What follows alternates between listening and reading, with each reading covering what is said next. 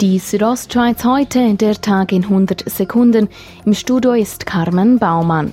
Die Kriminalstatistik 2018 zeigt, dass in Graubünden rund 9000 Straftaten begangen wurden.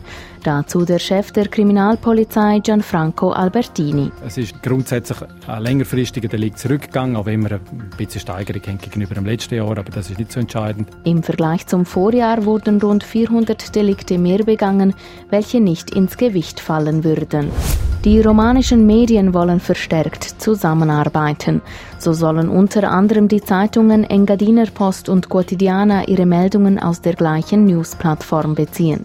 Auch in der Aufteilung soll einiges geändert werden, erklärt Johannes Fluri, Präsident der LIA Romancia. Die elektronischen Medien sind für die schnellen Nachrichten zuständig und Printmedien viel stärker für die Aufarbeitung.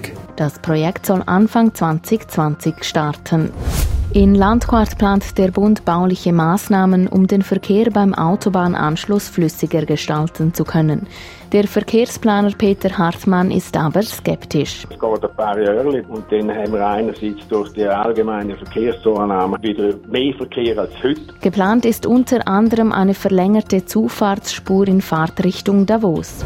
Ein Bündner Bauunternehmen hat unrechtmäßig Schlechtwetterentschädigungen in der Höhe von 776.000 Franken bezogen und muss den Betrag nun zurückzahlen.